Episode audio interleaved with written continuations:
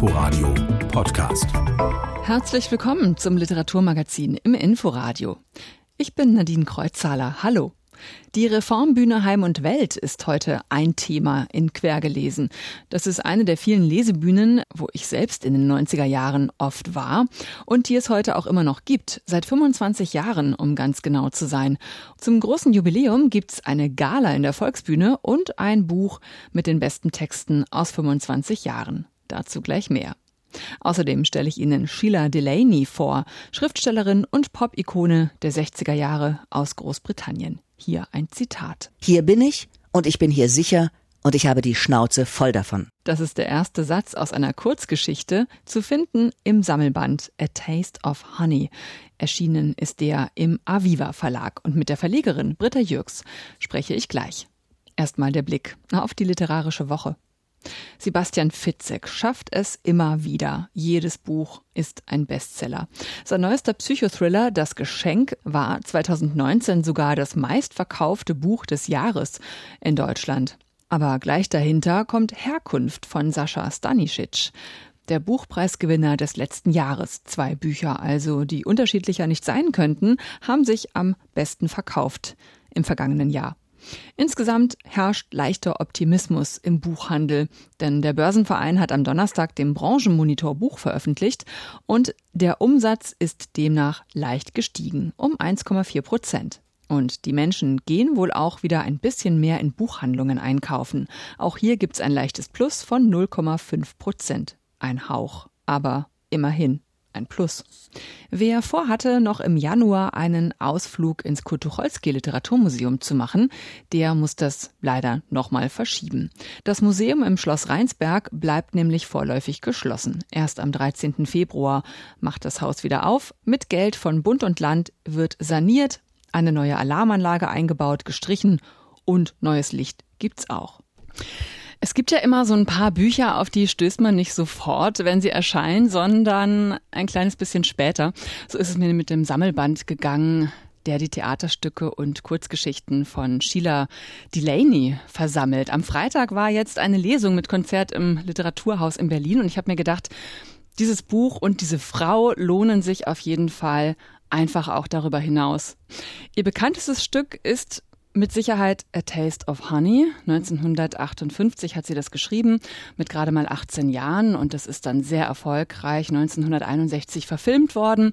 Sheila Delaney, das englische Arbeitermädchen aus Manchester, so heißt es immer, das zu einer der erfolgreichsten Schriftstellerinnen ihrer Zeit wurde und zur Pop-Ikone. Wie das? Wie ist das gekommen?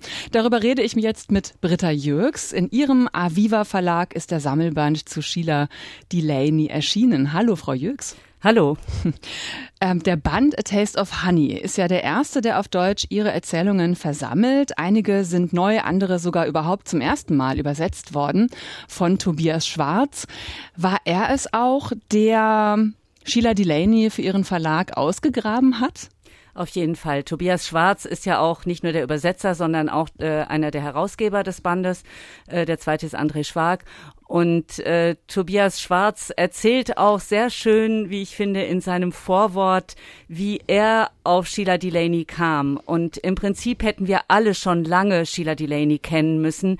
Zumindest äh, diejenigen, die doch gelegentlich mal The Smiths hören oder gehört haben. Denn Morrissey hat ganz viel von Sheila Delaney in seine Musiksongs äh, eingearbeitet. Also sehr viel Texte von Sheila Delaney. Sheila Delaneys Porträt schmückt auch ein Albumcover oder eigentlich sogar zwei. Wir könnten Sheila Delaney eigentlich alle schon sehr lange kennen.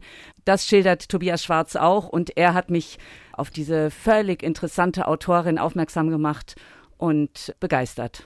Morrissey hat mal in einem Interview gesagt, dass er kein Geheimnis daraus gemacht habe, also nie ein Geheimnis daraus gemacht habe, dass Sheila Delaney zumindest 50 Prozent daran schuld ist, dass er schreibt. Äh, wie erklären Sie sich das, dass sie so eine Pop-Ikone werden konnte? Das war zu der Zeit, als zunächst ihr erstes Theaterstück veröffentlicht wurde, ist das ja auch eingeschlagen äh, wie, wie eine Bombe. Irgendwie eine, eine ganz junge Frau, die über Themen schrieb, ja, über die andere einfach noch nicht schrieben. Da ging es um eine junge Frau, die schwanger wurde, die auch noch von, von einem Matrosen, äh, einem Schwarzen, die befreundet ist mit einem Homosexuellen und mit ihm zusammen eigentlich, oder der möchte mit ihr das Kind aufziehen. Ja, und das sind sehr spannende, also nicht nur inhaltlich interessant, sondern einfach wie diese Menschen sprechen. Auch davor schon war das sehr revolutionär und sehr anders und sehr besonders. Und gerade diese Texte von ihr, also sowohl die Erzählungen als auch die Theaterstücke, die wirken so modern, da ist es überhaupt nicht erstaunlich eigentlich, dass diese Musiker Sheila Delaney entdeckt haben. Und sie ist eigentlich, sie war ihrer Zeit voraus und deswegen ist es vielleicht auch wieder zwangsläufig, dass sie für uns jetzt heute so spannend ist. Äh, damals zu ihrer Zeit, am Anfang der 60er, waren viele sogenannte Young Angry Men unterwegs, die Theaterstücke geschrieben haben, Bücher geschrieben haben.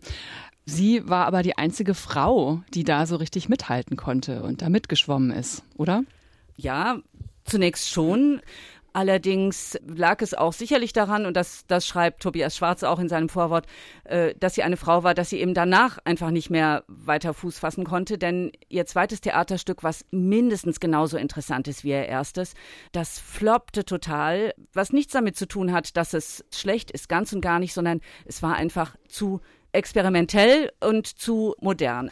Und viele der Kollegen, der männlichen Kollegen, machten dann weiter, wurden mit ihren Theaterstücken bekannt, mit diesem Kitchen Sink Realism. Sie hat dann danach noch 1964 ein äh, Band mit Erzählungen geschrieben. Auch darüber zum Teil, da sind Erzählungen dabei, ähm, wo es darum geht, wie wie die Rezeption war, also wie, wie ihr Erfolg äh, aufgenommen wurde. Und das ist schon das ist schon bitter.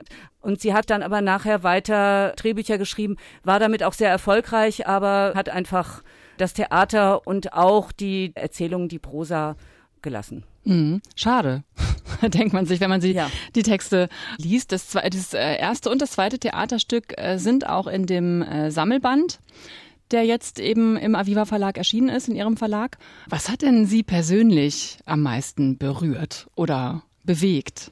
Mich hat ihr ihr besonderer Ton, einfach ihre ihre besondere Schreibweise interessiert.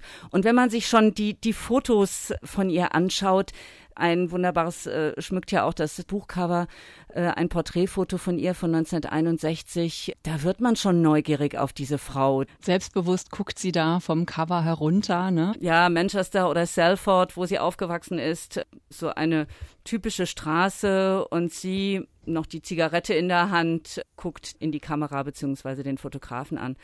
Mir war sie dann gleich sehr nah und es kam mir überhaupt nicht antiquiert vor. Ja, könnte tatsächlich selbst ja auch ein Popstar sein, so wie sie da ausschaut. Ganz genau. Das sollten wir vielleicht noch sagen. Danach wurde das äh, tatsächliche Taste of Honey verfilmt, wunderbar verfilmt, 1961 von Tony Richardson. Und den Filmsong coverten dann die Beatles der war dann in ihrem ersten Album. Nicht nur Morrissey und The Smiths haben Sheila Delaney entdeckt, das war auch schon viel früher, ja. genau. Sie machen das ja jetzt schon sehr lange. Sie bringen regelmäßig und auch ausschließlich Texte von Frauen heraus, die ja aus verschiedenen Gründen in Vergessenheit geraten sind. Seit 23 Jahren und wie ich höre mit sehr viel Leidenschaft, wofür sie ja auch im vergangenen Jahr dann mit dem Deutschen Verlagspreis ausgezeichnet wurden. Ja, was mich natürlich sehr, sehr gefreut hat. Vielen Dank, dass Sie hier waren. Britta Jürgs vom Aviva Verlag. Dort ist A Taste of Honey erschienen. Texte, Erzählungen, Theaterstücke von Sheila Delaney.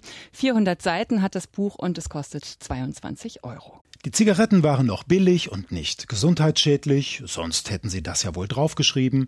Und am Nachmittag trank man Alkohol, weil man sonst nachts nicht hätte schlafen können durch den ganzen Filterkaffee. Saft gab es nur vom Apfel oder sonntags von der Orange, und Wasser trinken im Privaten war seltsam etepetete. Ich nehme ein Wasser. Was war sein Problem? Das schreibt Jakob Hein in dem Band Kann sofort verfilmt werden, dem Buch zum 25-jährigen Jubiläum der Reformbühne Heim und Welt, einer der ersten Lesebühnen aus Berlin. Jakob Hein hat sie mitgegründet und ist auch heute noch dabei, genauso wie Arne, Falco Hennig, Roman Israel, Heiko Werning und Jürgen Witte.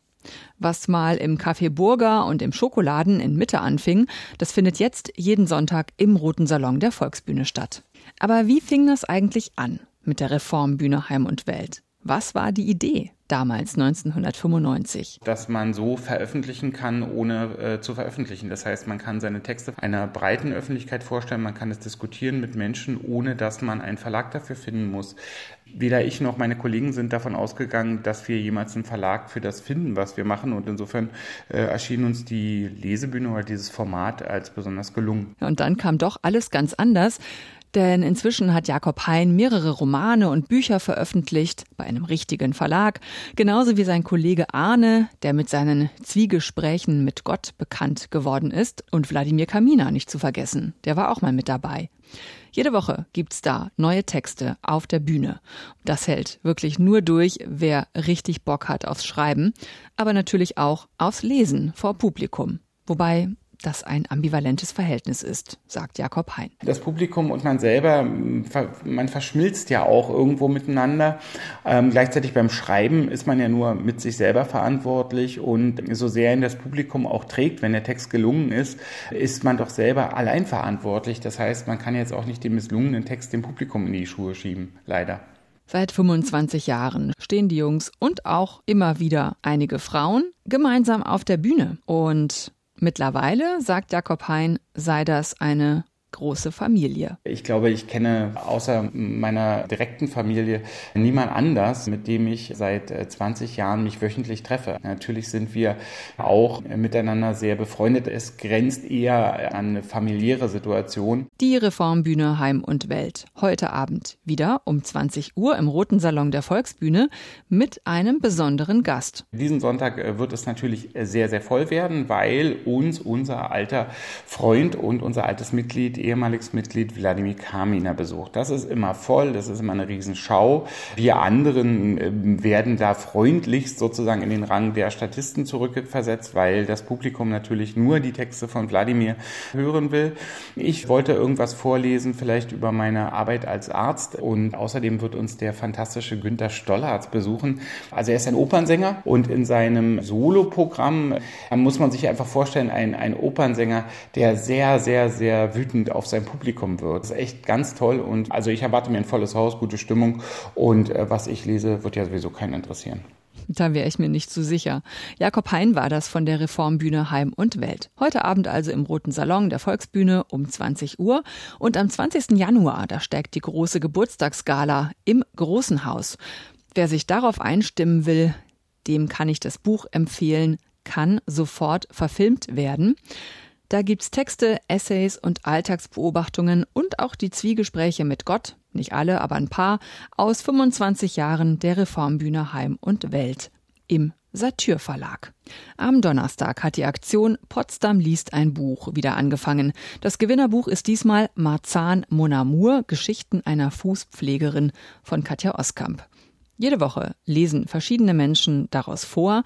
Bis Ende März kann man so einmal das komplette Buch hören und dabei Orte entdecken, sagt Bettina Janssen vom Hans-Otto-Theater, das Potsdam liest ein Buch veranstaltet. Also beispielsweise lesen wir dann am 16. Januar in den historischen Räumen der Druckerei Rüss. Es ist eine Potsdamer Druckerei oder wir ziehen dann äh, in die Nähe von Potsdam an den Schlenitzsee in die Bauerei Grube. Dort wird ökologische Landwirtschaft betrieben. Marzahn Monamur also ist das Buch, das gemeinschaftlich in der Stadt gelesen werden soll, bis Ende März. Exemplare liegen aus, auch die Bibliotheken haben welche. Wir finden, dass es eine sehr schöne, berührende, genau erzählte Geschichten sind von kleinen Leuten am Rande einer großen Stadt. Und ich glaube, es ist tatsächlich auch für Menschen, die sonst vielleicht wenig lesen, ein schönes Angebot, sich an Literatur wieder heranzuwagen. Marzahn Mon Amour von Katja Oskamp bei Potsdam liest ein Buch. Am Donnerstag wieder um 19 Uhr, diesmal im historischen Gebäude der Druckerei Rüss in Potsdam. Das war quergelesen für heute. Bleibt noch der letzte Satz bei uns wie immer der erste aus einem aktuellen Roman. Diesmal kommt er von Whitney Scherer, Die Zeit des Lichts. Ein heißer Juli. Seit es letzte Woche geregnet hat, sind die Hügel grün. Wie bemooste Brüste ragen sie in den Himmel. Den Roman über eine amerikanische Fotografin, die sich in den 30er bis 50er Jahren in den USA in einer Männerwelt durchboxt, stellt Ihnen meine Kollegin Ute Büsing nächste Woche in Quergelesen vor. Und damit sage ich Tschüss. Inforadio Podcast.